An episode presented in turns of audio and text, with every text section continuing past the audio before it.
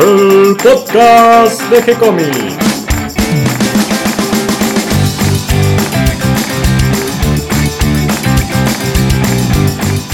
Muy bienvenidos a un nuevo episodio de G-Comics, el podcast donde hablamos de todas las técnicas necesarias para realizar un cómic, cómo dibujar un manga y todo el conocimiento requerido para dibujar esa historieta que tenemos dando vuelta en la cabeza. Mi nombre es Gonzalo García y mi intención y la de todos los que hacemos G-Comics es colaborar con aquellos que estén interesados en avanzar, en progresar, en mejorar en su formación como dibujante de cómics.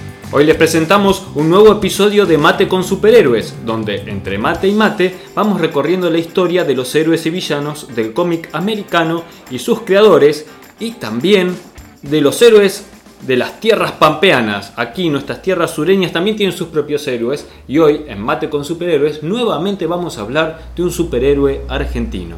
Del otro lado del micrófono la tengo a Catalina tomando mate. ¿Cómo estás, Cata? Muy bien, disfrutando del mate riquísimo, con ganas de escuchar nuestros héroes y heroínas que tenemos en nuestras pampas. Sí, porque de invitado, tomando mate con nosotros, tenemos sentado en la punta del tablero. Poco a- lejos. a Aníbal Urbano, el cómic de Edu Molina y dos guionistas que ya vamos a ver quiénes son. Tuvo así una historia. Pero espera, ahora me vas a contar mejor. Primero, vamos a recorrer nuestro sitio. donde van a encontrar cómics, manga, historietas para leer en línea. Tenemos los cómics, que mm, los lunes tenemos a nuestra gran Milena, creada por Darío Talas. Vamos a hacer rapidito esta vez. Martes tenemos D&D de Alberto Saichan.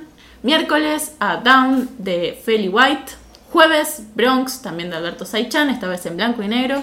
Viernes Alma Riquelme y Lo Guacho de Hago Tiritar los Pastos. Y además este viernes tenemos un nuevo cómic, el cómic de junio, que se llama Spectrum Warriors. Guionada por Marcos Lurachi y con dibujos de Emiliano Urich. Pero además también van a encontrar por ahí a Nodo y también por ahí perdido van a encontrar a El Vigía. O sea, hay más para leer. Busquen, busquen. También hay episodios anteriores de Milena.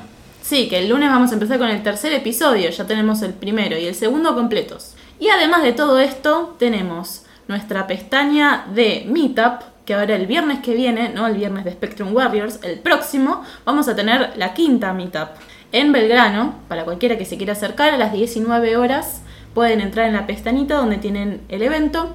Claro, ahí nos juntamos, nos desvirtualizamos, tomamos un café entre amigos, charlamos de cómics, vemos originales de historieta, Y con el gran Carlos Pedracini, esta vez que nos va a acompañar como invitado especial. nos va a hablar de cómo dibujar caballos en la historieta. Mm, Un tema que es difícil, pero si hacemos western, historieta histórica, incluso a veces fantasía heroica, necesitamos saber dibujar caballos. ¿Cómo hacemos eso? Carlos Pedracini sabe mucho del asunto de caballos, no solo porque ha dibujado series como por ejemplo Dago para la editorial Eura de Italia, o que actualmente está dibujando la serie de Dago, la serie semanal, sino también porque además él pinta caballos y ha realizado muestras de pinturas de caballos. Así que bueno, un especialista que nos va a venir a hablar de este tema. Y nos va a llevar unos dibujos, espero. Además, tenemos la pestaña de agenda donde colocamos eventos, concursos, meetups. Todo lo que sucede en el mundo del cómic, de la historieta, todo a nuestro alrededor y también en otros lados, porque toda información que vamos encontrando que tiene que ver con el asunto del dibujo, del cómic, de la historieta, del manga, lo vamos sumando para que, bueno, se difunda y a veces uno piensa que por el Facebook llega todo, pero no llega toda la información y es una forma más de colaborar en la difusión de estos eventos, de las clases, cursos o incluso presentaciones de libros o ediciones de revistas. Y que llegue a la gente que lo está buscando, ya que es un lugar de cómics, van a encontrar. Claro, y todo el que esté interesado nos puede mandar información, aquel que quiera que le difundamos sus talleres, sus cursos, algún evento que estén armando. Por ejemplo, ahora va a haber uno en septiembre en La Matanza que nos escribió Hernán. Así que tenemos un montón de cositas que van llegando y los vamos subiendo. Pueden entrar, además tenemos un calendario donde lo tenemos separado por fechas para que sea mucho más fácil de, de organizarse para, para nues- nuestra propia agenda. Cuando uno quiere hacer algo a veces no nos dan los tiempos y bueno, ahí tenés para con mucha anticipación tenés eventos hasta octubre, noviembre para participar. Claro, y mientras vas dibujando, ¿no? De golpe ves algo que te interesa, escuchas algo que te interesa, lo notas ahí al margen de la página, ¿no? Del original y queda ahí. claro. ¿Dónde tenía que ir yo hoy viernes? Y bueno, está ahí anotado al borde de, de la página. Exactamente. Bueno, ahora vamos con Animal Urbano que nos está esperando y se va a enojar. Animal Urbano, una creación de Edu Molina y Tato Dabat. Tato Dabat lo conoció a Edu Molina mientras trabajaban en el Ministerio de Educación. Qué buen lugar. Sí, no era el trabajo para ninguno de los dos, porque él estudiaba historia y además era fan de los cómics y en especial de los superhéroes. Así que bueno, se ponían a tomar mate con Edu Molina, tema en común, superhéroes, historieta. Bueno, en realidad historieta, porque Edu Molina no era fan de los superhéroes. Ah, ¿no? No, venía justamente de esta escuela de Alberto Brexia, donde mm, más bien a los superhéroes se los aborrecía. Sí. Eh. Lo nombramos varias veces. Pero la cuestión es que entre mate y mate, charlando, dijeron estaría bueno hacer una historia de un superhéroe argentino que luche por la justicia y como lucha por la justicia también tiene de enemigo a la policía corrupta. Así que bueno, entre estas charlas va surgiendo Animal Urbano, que es un poco indefinido al principio. En la primera historia que se publica en agosto de 1993 y que costaba dos pesos, Dos pesos, lo que era eso. Em, ya se hace la presentación de eh, Animal Urbano surgiendo de las aguas contaminadas de una laguna rodeada por una villa. Porque los temas de, de Animal Urbano son eh, no solo la corrupción, sino también eh, La, la, discriminación, la la exclusión pobreza, social, la marginalidad, el ninguneo también hacia la gente. más pobre. Más pobre. Sí, y contra todo eso viene a luchar este Animal Urbano, que en este caso fue editada por eh, Sanju. Sanju es un dibujante que cada tanto tiene incursiones en, en el mundo editorial. eh, participó en revistas como Satiricón, Mengano, Humor, la revista Fierro. Y bueno, acá se dio la combinación junto con Edu Molina y con Tato Dabat que publican a través del sello Furor Historietas. Eh, estas primeras dos historias en el número uno de Animal Urbano. El logo de Furor Historietas era una F que se ve arriba a la izquierda en el margen superior de la portada, un diseño de Damián Santamaría. El número 2 se hizo esperar porque salió recién en julio del 94, ¿m? casi un año después, pero se nota el avance de Edu Molina en el dibujo. El dibujo se va volviendo más ordenado y más poderoso y más claro en el manejo de los blancos y negros. ¿Este es el primer trabajo de Edu Molina o él ya trabajaba de ilustrador, dibujante? Después vamos a, a hablar un poquito de la biografía, una pequeña biografía de Edu Molina, pero él ya venía de publicar en algunas Ah. revistas, como por ejemplo El Tajo o La Parda, o incluso en la revista Fierro, en el suplemento de óxido. Luego viene el número 3 y 4, que se publica en agosto y en octubre del 94, ahí lograron una seguidilla, donde se habla por primera vez del origen de Animal Urbano, porque hasta ese momento eh, simplemente se lo había visto surgir de las aguas y tener sus primeras incursiones luchando contra la injusticia y la policía corrupta, Atacando a diestra y siniestra. pero los guiones ya son de Guillermo Grillo, porque ocurre que Tato Dabat no era guionista, simplemente tenía un gran gusto por las historietas y los superhéroes y se le dificultaba un poco el tema de los guiones. Además, cuando terminó de estudiar historia se fue a vivir a Conesa en Río Negro. Ah, claro, se dificultaba.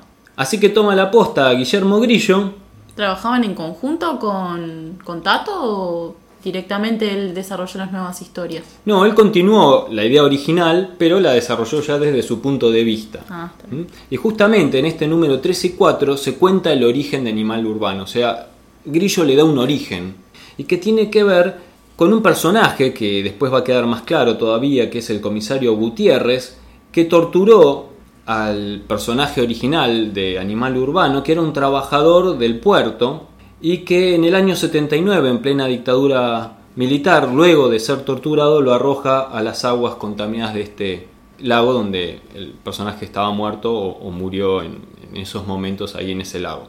Años después surge de esas aguas contaminadas, cargado de odio, movilizado por el odio, con este, la idea de eh, cobrar venganza contra todas estas injusticias, y ahí es donde surge Animal Urbano. Esta es la historia que elabora Guillermo Grillo a, a partir de las ideas un poco difusas que había presentado Tato Dabat en los primeros dos números. Pero hablemos un poquito de quién es Guillermo Grillo. Nació en Quilmes en 1970 y estudió cine en la Universidad del Cine, donde se recibió de director en el año 1996. Además de escribir los guiones de Animal Urbano, tiene un largometraje llamado Fantasma de Buenos Aires y en el 2013 estrenó su segundo largometraje La Noche de Chihuahua. También trabaja en publicidad y fue premiado por varios cortos que realizó, así como también ganó el concurso de cómic negro de Gijón, de España, junto a Alfredo Plot, que fue compañero de estudio de Edu Molina en el taller de Alberto Brexia. Ah, mira. Esto fue en el año 2000 con la historieta El Trabajador. Bueno, y aquí se produce un corte en la historia de Animal Urbano. Esta sería la primera etapa. Claro, porque cierra la editorial eh, Furor Historietas. Luego viene la segunda época. Aquí se suma para el color de las tapas Leandro Pauloni. Se hacen en total 12 números, también con guiones de Grillo y con los dibujos, por supuesto, de Edu Molina. Se publicaron estos 12 números entre 1997 y el 98 por la editorial Imaginador y se vendían a través de un catálogo. O sea, era un catálogo de ventas de objetos y entre todas esas cosas estaban también las historietas de Animal Urbano. Sí. Lo interesante es que, bueno, fueron 12 números que se publicaron con regularidad y que le permitió a Grillo armar un esquema un poco más elaborado de, la historia y de la edición porque contaba con para publicar 12 números de una manera cronológica, pautada, algo que casi no sabía era un sueño en aquella época. Claro. En esta época pensemos que las grandes editoriales ya habían cerrado aquí en Argentina o estaban por cerrar y que la alternativa era el fanzine, la autopublicación. Así que esta posibilidad de publicar de una manera ordenada y seriada era casi imposible. Además, en estos números de Animal Urbano se sumaron algunas historias de Sanju, de un personaje llamado Poncho Negro, y también historietas de Diego Molina, hermano de Edu Molina y que fue compañero mío en el taller de Alberto. Ah. Además había ilustraciones de Animal Urbano con artistas invitados, entre los que estaban Solrak, Naón, Otto Johnson, Gustavo Enoch, Mosquil, Montenegro y Alfredo Plot. Un equipo. En el número 4 y 5 eh, hace una historia, porque hasta este momento son todas historias unitarias, pero en el 4 y 5 hace una historia en dos partes. Y se va notando la evolución del dibujo de Edu Molina porque va teniendo más claridad, no en cuanto a que usa menos negro, sino más claridad en cuanto a la definición de los cuadros, eh, la composición de la página, la narrativa, la anatomía se vuelve más definida y además empieza a usar el blanco y negro con otro sentido, con un sentido más dramático, de iluminación y no solo de narrativa. Hasta ese momento es como que los blancos y negros ayudaban a la lectura del cuadro, pero no tenían un sentido de, luz o de iluminación, o por lo menos no con tanta claridad como empieza a hacerlo a partir de este episodio llamado Desalojo. Finalmente llegamos al número 12, que cierra esta segunda etapa, que es un episodio, podríamos decir, la argentinidad al palo, ¿eh? porque es una historia donde hay boleadoras, un torino, explosiones y un final de amor. ¿eh? No me esperaba para Animal Urbano que termine después de dos episodios eh, con un final romántico. Fue el giro Inesperado, sí, sí. Y entonces llegamos a la tercera etapa. También continúa Grillo, Molina y Pauloni en el color. En este caso son 10 números y se largan a la autoedición. Tal vez porque era la única alternativa pero se jugaron. Esto es en el año 1999 y ya nos vamos acercando a la gran crisis del 2001. Así que sí, se jugaban completos y con el sello Animal Comics. Previamente habían sacado un número cero llamado Free, que se repartía gratis, un numerito de unas pocas páginas, y también eh, estrenan web oficial, están en internet. Sale entonces el primer número que se llama Violencia en el Scratch, que es una historia autoconclusiva. Incorpora acá Molina, además del blanco y negro, tramas. Y empieza a jugar muchísimo con la composición de página, e incluso hay páginas con muchos cuadritos al estilo de Frank Miller, un poco recordando a, esas composiciones de muchos cuadritos por página eh, incluso en una página de Molina llegué a contar 14 cuadritos. Sin embargo, la historia nunca pierde claridad ni fuerza.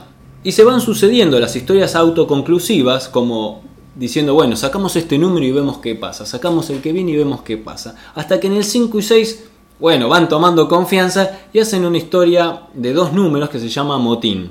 Como contaba Hawk, ahí va la última, ahí va la última página. En el 7 vuelven a las historias cortas, es un número con tres historias cortas, pero lo interesante es que además de los grises que habían sumado al blanco y negro, suman una tinta a color en azul. Y queda interesante la composición. Me gustó ver la contratapa de este número 7 porque eh, anuncia otras revistas que se estaban publicando en Argentina, entre las que estaba 4 Segundos, Bruno Helmet, Miquilo, Morón Suburbio, la revista Comiqueando, Caballero Rojo, del cual ya hablamos, Camulus y Road Comic. En el número 8 vuelven a la historia autoconclusiva y se anuncia una nueva serie que yo no llegué a leerla que se llama Detective Dante, también de Edu Molina. Y llegamos finalmente a los números 9 y 10 que acá sí se mandaron de cabeza y anunciaban una novela gráfica en cuatro partes que por supuesto queda inconclusa porque llega la crisis del 2001 y todos los proyectos se van al tacho. Y esto le pasó a Animal Urbano, que entra en una nueva suspensión para llegar a una última etapa, podríamos decir la cuarta, donde se recopila estos primeros dos números que habían salido, el 9 y 10, de Asunto Sucio, esta es la historia, y se le suman las otras dos partes que faltaban y los publica la editorial Domus en el año 2006. Es una historia de más de 100 páginas con un prólogo de Sasturain y una portada ilustrada por Marcelo Sosa. Marcelo Sosa es el de Anita Leja del Verdugo, si no me equivoco. Claro, que hizo junto a Bobillo. Al final de este librito, de esta novela gráfica de Asunto Sucio, hay varias ilustraciones de dibujantes invitados, como venían haciendo en la serie anterior, entre los que están Mariano Navarro, Lucas Varela, Armando Dacol, Diego Molina y Max Cachimba. Hablemos un poquito de Edu Molina. Nació en La Plata en 1969, estudió en la Facultad de Bellas Artes de La Plata e historieta en el taller de Alberto Brexia, donde lo conocí. Por aquella época empezó a hacer alguna colaboración en la revista Fierro, en el suplemento óxido de la revista Fierro, también en la revista Tajo y en un proyecto que llegó a publicarse creo que dos o tres números de una revista que se llamó La Parda, que también la agarró la crisis pero de la hiperinflación del 89 y también eh, murió por aquellas épocas.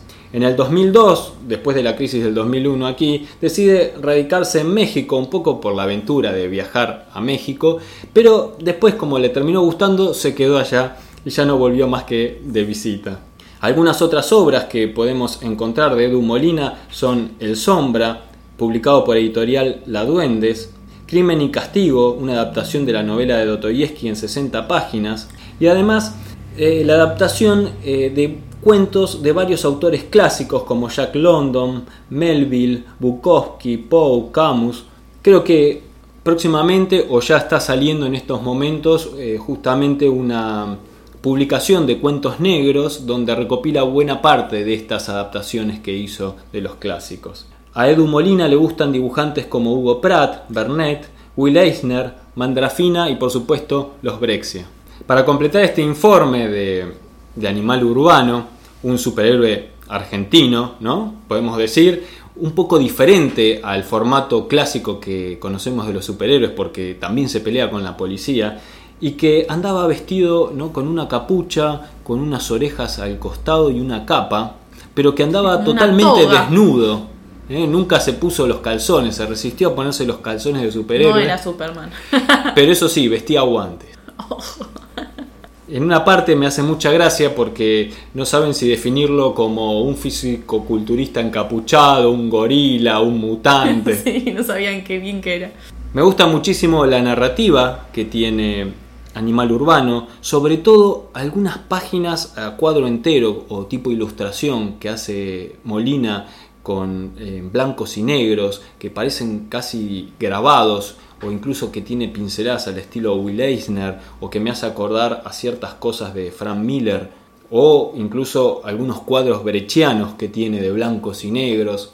Todo, por supuesto, en su propio estilo y con su propia personalidad. Y me encantan sobre todo unos cuadritos donde se ve a Animal Urbano saltando y con el fondo resuelto todo en una silueta en, blancos y negros. Creo que Edu Molina es un gran dibujante, un gran narrador. Creo que llega a los superhéroes como de afuera y eso le, le incorpora una forma de contar un poco diferente le noto ciertas cosas muy modernas en cuanto a la narrativa en las luchas, en las peleas. Mucha acción, muy. Mucha acción, mucha piña e incluso muchas páginas de lucha en cada historia. Sin embargo, eso no cansa ni aburre porque realmente hace a la narración de la historia.